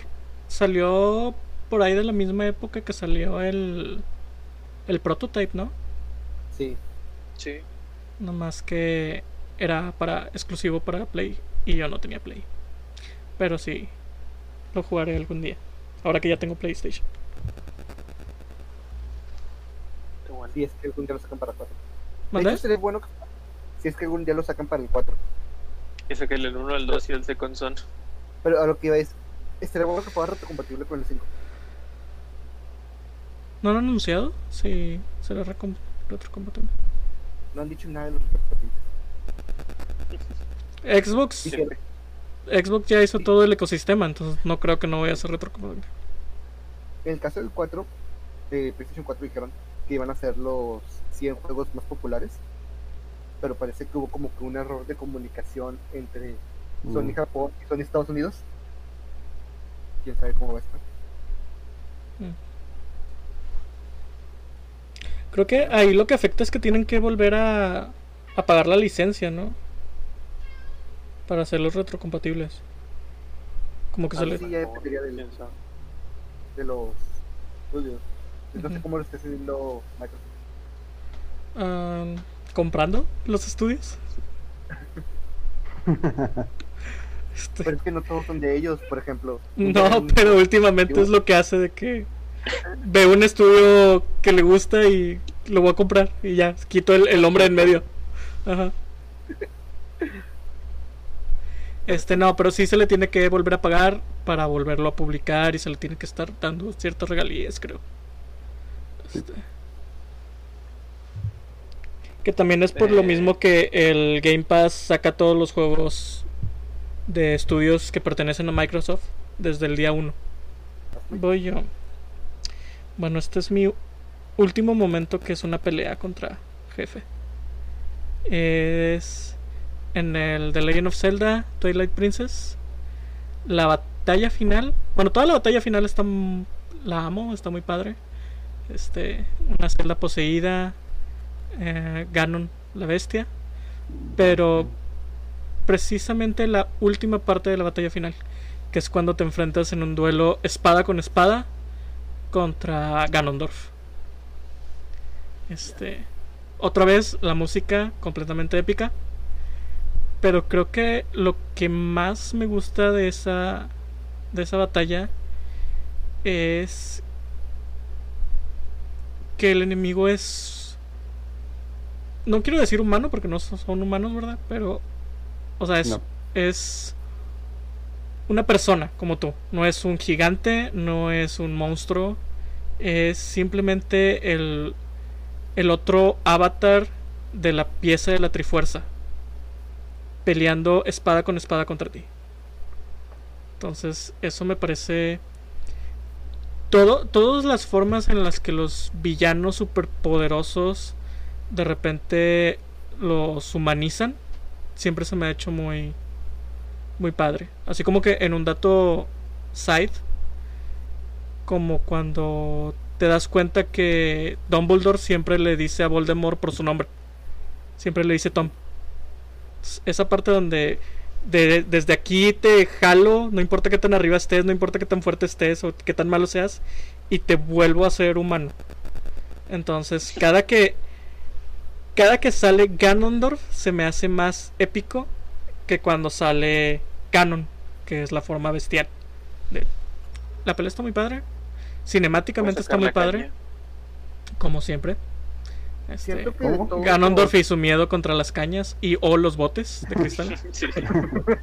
Siento que su, su- la pelea en Twilight Princess, o sea, no, no he podido jugar lo, lo que sea que sea en Breath of the Wild, pero la de Twilight Princess es la más la más padre, la que tiene más fases, la que te lleva por todos lados, la que te hace usar todo lo que aprendiste. Te a lo hace largo del pelear con. Zelda y luego te ayuda a Zelda. Ujú. Ay, Midna, la escena de Midna es tan triste. creo que esa pelea y tal vez la de Ganondorf en Wind Waker, que él solo se humaniza así como que acepta que, que era envidia lo que sentía contra el reino de Hyrule. Se me hacen las dos peleas de Ganondorf más padres o más épicas. Porque una... Chida. O sea, una es un tú por el tú, los dos estamos al mismo nivel y vamos a pelear. Y la otra es un Ganondorf como que mon- mostrando cierto. Este. Cierto aspecto redentivo de él. Cierta. No sé. Pero están muy Como padres. humanidad. Sí, cierta como humanidad. Bueno, después de mil años de estar en el mar, y como que tuvo que reflexionar, ¿no? Sí, como que, El- como la- que te das como que te das cuenta que no solo es malo por ser malo, sino como que el vato creció en un desierto y el reino de Hyrule tenía todo lo que quería. O sea, hay una razón ahí detrás del odio. No es nada más voy a ser malo por ser malo. Entonces eso eso me parece muy padre. No sé, a mí no me gusta el de Wind Waker. Está muy padre. ¿Por qué no? Tengo un motivo muy, muy simple. Cuando yo jugué Wind Waker no sabía inglés. Entonces, Ah. todo eso que estás diciendo no lo, no lo sabía. Entonces, para mí la pelea contra Ganondorf simplemente no era impactante. No era como la de Twilight Princess, que los jugué casi al mismo tiempo. Sí, porque el Twilight Princess está más enfocado en acción. Sí, Pero el Wind. Waker sí es. El Wind Waker es explorar realmente. Pues, Tienes todo un mar para explorar. El Wind Waker y el Wind Waker para adultos llamado Assassin's Creed Black Black. Black- Black- Ajá. Ahora que lo Sí, piensas no. de las pocas peleas en las que te lleva Zelda, ¿no? En Wind Waker, el Valley Princess, el Como que se hizo una trending desde ahí. Spiritax. El, el primer Sí. Zelda donde te ayuda Zelda fue el Wind Waker y después ya como que empezó a cobrar importancia en la batalla final Zelda. En el Mu- Spirit Tracks también te ayuda. Y en el. nada más. En el Phantom Hourglass no sale hasta el final. Muy diferente de Ocarina of Time donde simplemente se queda mirando la batalla final con la espada maestra a un lado y no puede ni siquiera sacarla, aventártela o algo así. Y ven, agarra- todo el entrenamiento shake todo el entrenamiento shake out Oye, sí es cierto, o sea, ella es, es chic porque no, no, no ayudó ahí, es como que... O sea, agujitas. eh, Es como que, eh, chava, tú tienes otra pieza de la trifuerza, o sea, está- estás al tú por el tú aquí. el Link eh, sin espada encerrado en un anillo de fuego diciendo, ¡Ah, un parillo, morra! Sí. Ya sé. Y es que siempre le pasa eso a Zelda. La transforman, le ponen vestido y la vuelven inútil. Tetra era genial, y le ponen vestido y ya no hace nada. Ah, pero el Spiritax sí, sí. Sí hace algo. Bueno, Porque no- no trae gigante. Trae, trae la armadura. De, de no es cierto, vestido. tiene- John tiene razón, no tiene razón. ¿Cómo? ¿Cómo es que nadie se quejó de que Tetra cambia su tono de piel cuando se convierte en Zelda? Porque eran otros tiempos. No, No, porque. No le había dado importancia, es verdad. Sí, bueno, sí. Es Michael Jackson. Aparte, tiene sentido que estando en el sol todo el día te quemes. Porque las No, no, o sea, pero, este, vaya, tiene sentido que Tetra tenga ese color de piel y estaba bien. Mi pregunta es, ¿por qué al, al ponerte un vestido tu piel se aclara? Es como que... Ah, bueno, eso sí. O sea, no, no tiene nada de malo Tetra. Lo que está mal es que Zelda se aclare. Y te das cuenta que cuando Ah, bueno. se aclara, se vuelve de la realeza. De hecho. O sea, Eh, eh, eh, Eres, de la realeza. Blanco. Gracias. O sea, Adiós a la tercera demonetización. ya es porque No, no, pero esto es una queja contra Nintendo. O sea, ahí es error de Nintendo. Nosotros solo estamos remarcando. eh, mi primer juego de Pokémon fue Pokémon Rubí. De hecho, si tuviera mi partida, que la vieran, era ridícula. Mi Swampert tenía Surf, Strength, Rock Smash y. Ah, creo que Waterfall. Creo que tenía los dos de agua. Era. Mi Swampert era basura. Y eso era solo para, para iniciar. Creo que Edgar debe recordar una historia en la que ocupaba cortar un árbol y el único Pokémon que tenía en mi equipo que podía aprender cada Era Groudon. Mi Groudon tenía cut. Y era en la época donde los HMs no se podían borrar, ¿no? Eh, sí se pueden borrar. ¿Ah, Sí, sí? pero Sí se pueden solamente borrar. si tienes otro Pokémon que ya lo tenga. Mm. Este. Pero bueno, el punto es. Momento memorable. La batalla contra Steven.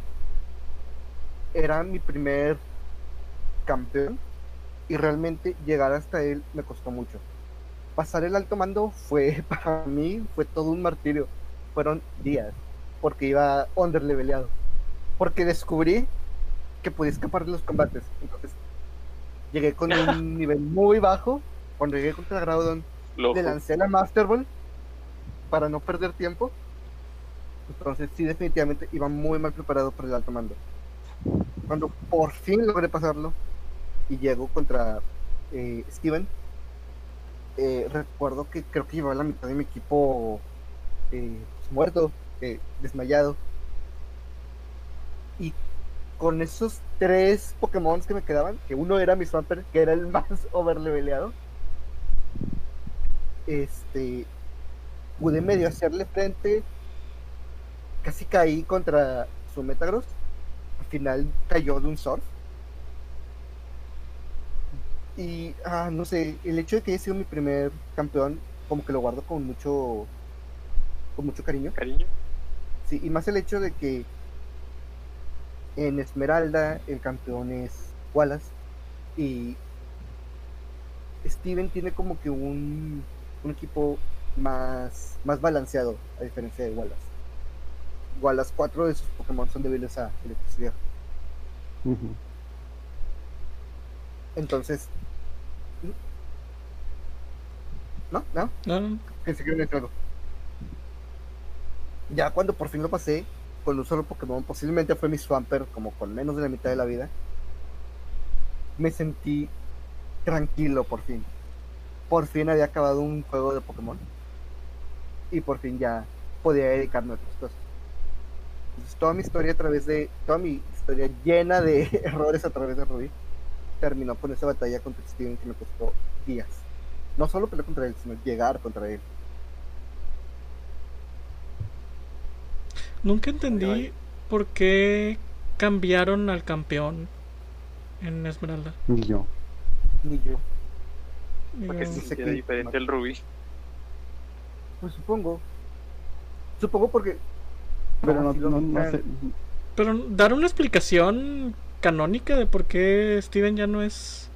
Según porque se fue, ¿no? Lo rechazó. Rechazó Otra región. sé. No, porque está investigando los fósiles, lo que le gusta. No, Se dedicó a su, Ah. a su pasión. Se dedicó a su pasión. cantando. O sea, si llegas a ser campeón en la liga, asumo que esa es tu pasión, si no, ¿para qué entraste a la liga? O sea, ¿para qué entraste a la liga y para qué llegaste hasta el final? Si no era tu pasión. Es como esos vatos que salen de la carrera en el penúltimo semestre. Overachievement. Yo sé. De hecho. Pero, y aparte, es muy raro porque, por ejemplo, vemos en X y Y la mona que es eh, modelo, actriz y campeona a la vez. Así que sí puede. ¿La de Ada Pero- o cuál? Sí. Sí, está la que tenía el güey. Sí, la verdad Pero- es que no me acuerdo porque no es un campeón memorable. Oye, Vato. tiene un Los de blanco y Gargoyle. negros. Los de blanco y negro son más memorables. Ni me acuerdo cuáles son los de blanco y negro. El de Blanco y Negro 2 es esta Iris, ¿no? Ah, son los dos que son tipo dragón, ¿no? Ujú. Bueno, Iris es dragón. y- El otro es un barbón, ¿no? Así raro. Que tiene como un. Que se parece. Que se parece al villano de. del- de la siguiente generación. Tiene un poncho. Me acuerdo del poncho. Otro momento memorable para mí es el verdadero final en Castlevania, Area of Sorrow. Es un juego muy pa- está muy padre el juego. Este, para Game Boy Advance, si no me mal me equivoco. Este un Castlevania diferente a los del NES, obviamente, pero está muy muy padre.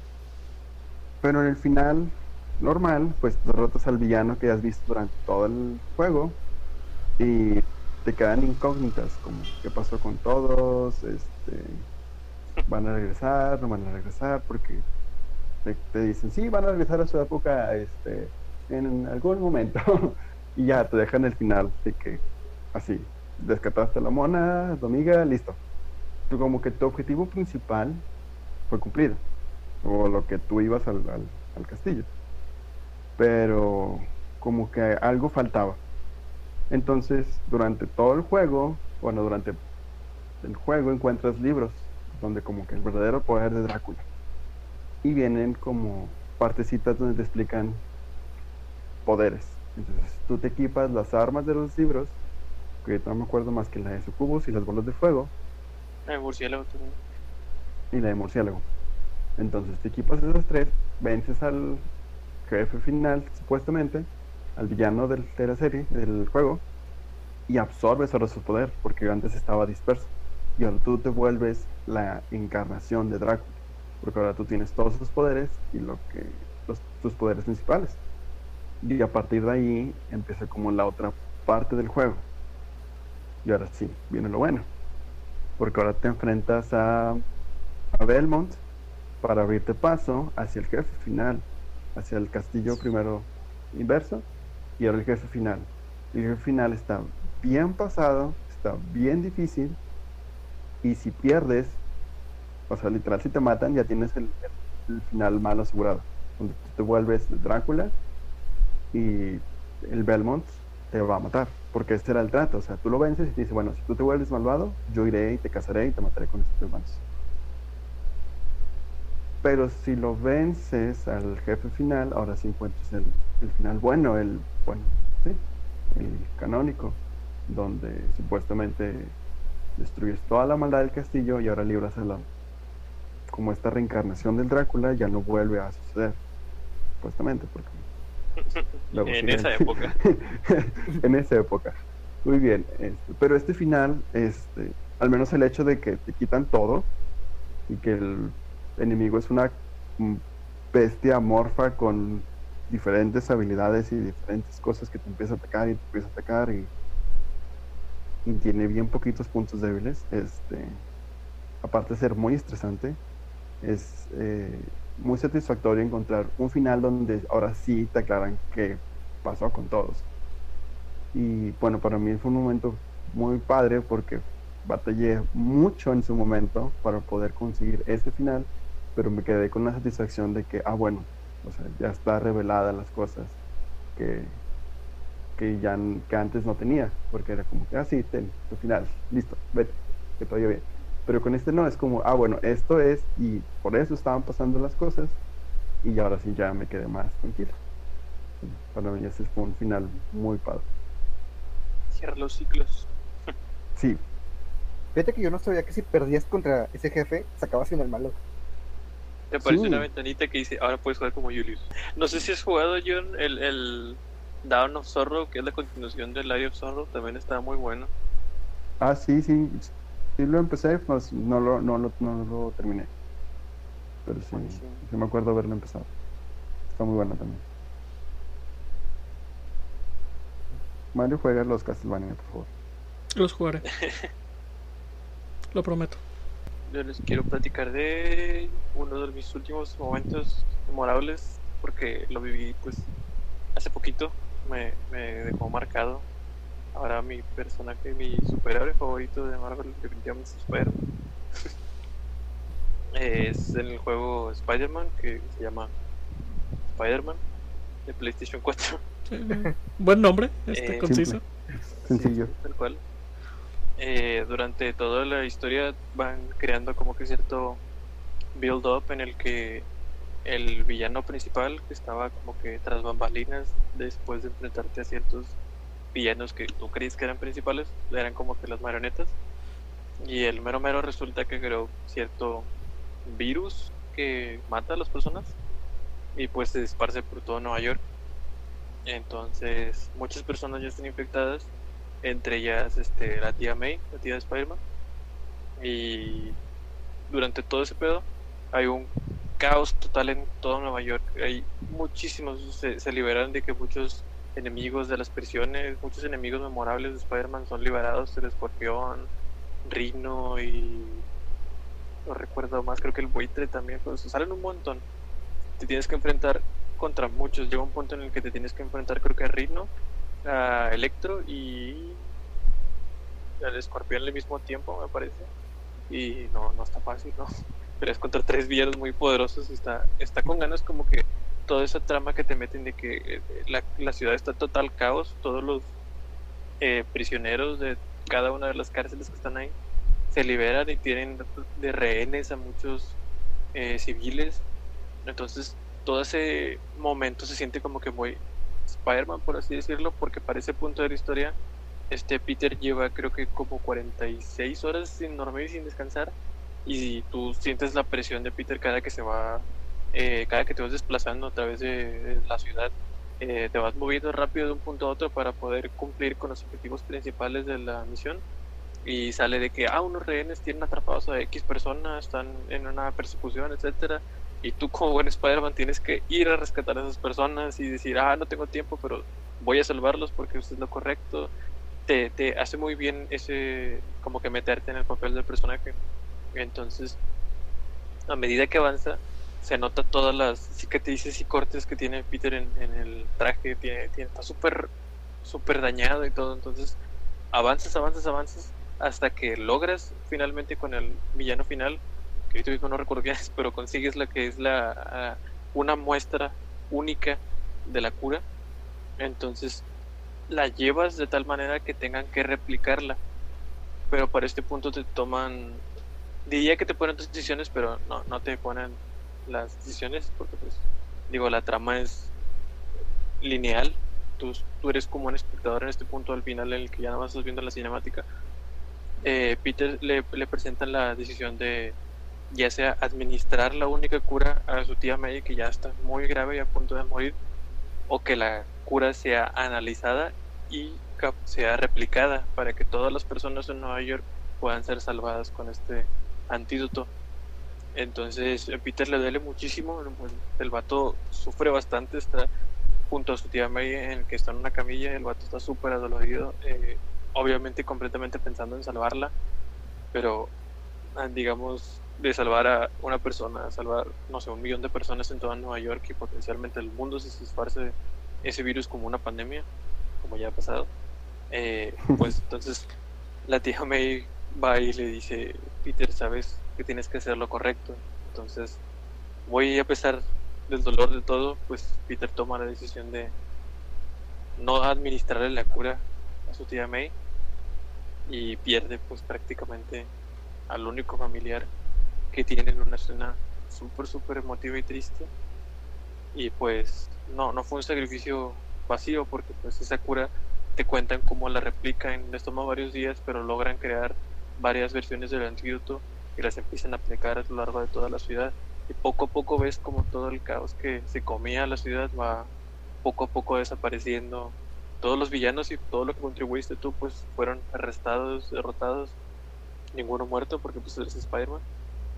Entonces, todos encarcelados, ya todos curados. Es un final muy bonito, pero pues a la vez muy, muy doloroso por, por todo lo que pasa. Entonces ese final la verdad es que me dejó muy marcado. No, le bastante, estuve bastantes días pensando así de que no, Peter, voy a salvar a tu tía, deja morir el mundo. Pero sí. ¿Quieres que te duela más? Muy poderoso. ¿Eh? ¿Quieres que te duela más? Sí. Hay un universo, no sé si es el principal. Eh, la tía May es en realidad la madre de Peter. ¿En serio? Eh, cuando se conocen Ben y el padre de Peter y con la tía May y la mamá de Peter, la mamá de Peter, este, el papá de, de Peter se tira las dos. Y May termina embarazada de Peter. What? Ok, e- el posible revelación dolorosa cambió de repente Ya, a... Ya valió. Sí, cambió de repente a... Ok, este... Y estamos en Monterrey, ¿o ellos estaban en Monterrey o qué pedo. No, no, no, o sea, eh, la tía May y la son- eran hermanas. Entonces, Oh. El papá se fue con los dos. Porque nada, nada es más heroico que tener sexo con tu esposa y con su hermana. Todavía no están casados. Ah, futura esposa, perdón. Ah. Es- eso, eso lo arregla todo. Todavía ni siquiera eran pareja. Au. O sea, se conocieron en. Creo que Entonces un completo extraño tuvo sexo con una chava y con su hermana. sí, se conocieron en una playa. Ellas iban de vacaciones. Ellos creo que iban en algo de trabajo. Y se conocieron en, en la playa.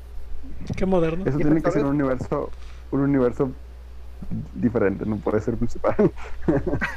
Ese Sí. es el problema. No recuerdo de cuál de todos los universos es. No siento que, que sobreviviría en la cancelación si fuera el principal. También fue lo que se reveló hace mucho, hace muchos años. Como, ¿sabían de la revelación de que Gwen Stacy tiene un hijo del Duende Verde? Por eso me caga Gwen Stacy. Porque cuando engañó a. Peter. Porque engañó a Peter. y En no lo Gwen- hizo de que. que de hecho es la razón por la que el Duende Verde la mata. Para que nadie sepa que tú estaba embarazada. Pero o sea, cuando lo engaña, no lo hizo de que. por protegerlo. Lo hizo. por. Por feliz. quería engañarlo, sí. Porque se quería, quería que se le dieran. Por suripanta. Ajá. No quería usar esa palabra, pero sí. Si salen los Por eso- Simpsons es legal. Por eso prefiero a Mary Jane. Mary Jane jamás engañó a Peter. Yo dejé mi momento más memorable para el final. No es una batalla, es un cinemático, es muy cortito. Es en el Zelda Ocarina of Time, cuando como Link adulto llegas al, al volcán, a Dead Mountain, y Chick te enseña el bolero del fuego. Y te da toda esta explicación acerca de cómo la amistad este, brilla con el- la fuerza de una llama incandescente. Y ese pequeño discurso este, realmente se quedó para siempre conmigo. Porque desde entonces asocié mucho lo que es fuego y amistad. Y bueno, ustedes sabes- saben que me gusta mucho escribir. Y no me había dado cuenta hasta hace, no sé, como un año que incluso en, en ese mismo se permeó eso de que fuego y amistad son lo mismo. Entonces fue realmente impactante. Porque desde muy chiquito la amistad para mí era algo muy importante, muy central. Este. Y bueno, ese es, ese es mi momento más importante, yo creo, de todos. Y del juego, de un juego que tengo muy cerca de mi corazón, que es el Ocarina of Time. Cortito y bonito. Cortito y bonito. Hermoso juego. Creo que es el único juego que me sé de memoria al derecho y al revés. Me lo pueden dar y Seguro. sin ver una sola vez ninguna guía puedo este, conseguir todos los corazones, todas las esculturas, todo. Entonces que me dijiste que juntaste 999 esculturas. Sí, Sí, me ya se me hizo muy, muy raro. ¿Usaste, usaste el bug? sí, una vez que aprendí que existía un, el bug del árbol del jardín del palacio, este, yo lo llevé al máximo. Tramposo. Técnicamente todas las No. esculturas son bugs, así que no hay problema. Ahí está. Ah, ah, ah. No, de hecho la manera en la que me lo contó yo, no, o sea, fue de que juntó todas las demás y dejó esa para el final. Sí, junté, luego o sea, junté todas las legales. Y la última Ah, bueno. fue la del bug y la hice hasta juntar las 999. Ah, bueno. Pues sí, está bien. Tenía mucho tiempo libre. Sí. No solo las eliminó, las erradicó del presente, pasado y el futuro. Este, pero bueno, ese fue mi último momento importante y el más importante. Bueno, es, es muy bonita la, la neta. O sea, creo que Sí. de todas las canciones de, de templos o Wats a templos, creo que esa es mi favorita. Sí, World of Fire. Fire. No, yo prefiero Serenata del Agua. Pero Todas están bonitas. Este. Requiem del Espíritu también está muy padre. Pero esa, esa explicación de amistad y todo eso fue lo que marcó para siempre. Eh, mi último momento son spoilers, pero es un juego muy viejo, entonces es más su culpa si no lo han jugado o si no lo han visto. Eh, a mí me gustó mucho el primer juego de Darksiders. Entonces, toda la travesía de guerra por buscar su, su inocencia, pruebas de su inocencia, eh, a mí se me hizo algo muy, muy interesante. Quería saber más, siempre quería saber más. Y cuando Guerra usa eh, la máscara de, de las sombras y ve el futuro, ve lo, lo que le espera y empieza a hacer todo su, su plan para luchar contra ese futuro. Eh, llegó un punto en el que el gameplay para mí ya fue automático, todo fue en automático, solo quiero saber cómo acaba. Entonces, eh, por si no lo saben, al principio del juego, Guerra es juzgado como un traidor porque se supone que hay, siete sellos que protegen el mundo. Cuando estos sellos se rompan, eh, se desata el apocalipsis. Los sellos se van a romper cuando los humanos estén listos para luchar en el apocalipsis. Obviamente, cuando esto sucede en el juego, los humanos todavía no están listos. Es la época actual. Entonces, Guerra llega, pero es el único de los jinetes del apocalipsis que llega. Entonces el consejo lo trata como un traidor, sobre todo porque se lo vio al final atacando eh, ángeles. Cuando Guerra descubre que le tendieron una trampa y quiénes fueron, ya no es buscar su inocencia, es una cambia una historia de, de venganza. Entonces, cuando llegas al final y encuentras el último sello, que no fue roto, y provocas, y bueno, guerra mejor dicho, provoca toda una escena para que este sello sea roto. Termina con una frase que a mí me, encanta. Eh, el ángel Uriel le dice, o sea, pues ahorita yo te puedo dejar ir, pero los ángeles te van a buscar, el consejo te va a buscar, ahora eres un traidor. ¿Cómo vas a enfrentar todo esto tú solo? Y Guerra lo único que le dice es, no estoy solo. Y se ve como a lo lejos caen tres meteoritos que son el resto de sus hermanos. Y ahí termina el juego. Cuatro caballeros del apocalipsis. Los cuatro caballeros del apocalipsis. O sea, Jinetes. Jinetes, ¿Qué me metes? Ah, jinetes. caballeros del zodiaco. No. Este, Darksiders tiene, yo creo que la historia que más me ha frustrado en los últimos tiempos, porque está, es hermosa la historia del primero, y cuando salió el segundo dije, al fin voy a saber qué pasó, y el segundo, este, sucede durante el primero, entonces no sabes, y lo anunciaron el tercero, después de que se salvaron a, a la franquicia, este, anunciaron el tercero y dije, por fin vas a ver qué pasó, y el tercero sucede antes. Entonces estoy así como que. durante el primero. Sí. Entonces es así como que. ¿Qué, qué, qué rollo? O sea, yo necesito saber qué pasa después de que llegan sus hermanos a la Tierra. Ya, ya no me interesa saber qué pasó antes o durante o en el intervalo en el que Guerra estaba este, encadenado. O sea, ya necesito saber cómo acaba la historia. Una 4 es igual, ¿verdad? Pero del otro. yo Me imagino que sí. O sea, no sé de qué vaya Genesis, el que salió hace poquito. Este, que de hecho tiene, o sea, el personaje es el último jinete que faltaba. Pero yo tengo la teoría que cuando salga el cuarto, o mejor dicho, el último, tú vas a tener a tu disposición a los cuatro jinetes.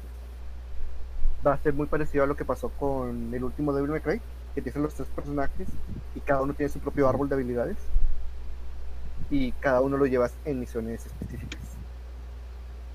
Eso estaría padre. De hecho, Está muy padre ese. de- Mi favorito es, es Muerte. Todos nos gusta muerte por X. a mí me cae mejor guerra. De hecho, algo que odio, que odio mucho, mucho, por eso compré las versiones de, de 360, a pesar de que las Ah. tenía en PC, es que el primero está doblado en latinoamericano y tiene muy buen doblaje. El segundo ya no contrataron lo que es el, el doblaje, entonces el segundo está en español ibérico. Castellano. de Mm. España, castellano. Y las Ah, versiones tío. remasterizadas tienen el audio castellano. Hasta, hasta- hasta el del 1. Uf. Dije, yo no lo quiero jugar así y compré las versiones de versión. Este. Despídenos. Toña. O, o ya despido. Bueno. Ah, Eh, recomendación, sí, recomendación, algún juego. Power Rangers Yo la al principio. Yo la di al principio en Enter the Gungeon, si lo encuentran en oferta o si no, la verdad es que sí vale lo que, lo que cuesta. Entonces, está muy padre. Quiero recomendar el Bloodstain, Ritual of the Night. Es un muy buen eh, Castlevania no Castlevania. Porque gracias Konami. Y de paso otro indie, el Indivisible, del mismo estudio que hizo Scorpions. También muy buen Metroidvania, con un tipo de combate muy peculiar. Yo no recomiendo, pero estoy muy emocionado porque el 23 de julio este sale Carrion, que es un juego indie en 2D donde manejas una este bola de sangre y este miembros humanos que anda matando gente en un laboratorio. Y quiero ser esa bola y quiero matar gente en un laboratorio. Entonces, estoy emocionado. Bueno, eh, pues no estaba jugando. Si les gustan los juegos de peleas, sobre todo si les gustan pero no son tan tan ávidos, no son tan no, no tienen tanta habilidad. Power Rangers Battle for the Grid es un buen juego de peleas. eh, y es muy simple, o sea, ni siquiera hay comandos para hacer especiales, simplemente es adelante A, atrás A. eh, y es un, un buen juego. Si acaso lo juegan o lo van a jugar, dejan abajo su gamer tag para partirse su madre. O- Ah, o y Ah. recuerdo, Que, que nos compartan también sus historias, sus momentos memorables de los videojuegos. Sí. Y que, que los leemos. Sí, este, déjenlos ahí en Yo- los comentarios y los leeremos. Este, y así podemos con- empezar a conocerlos un poquito más. Listen!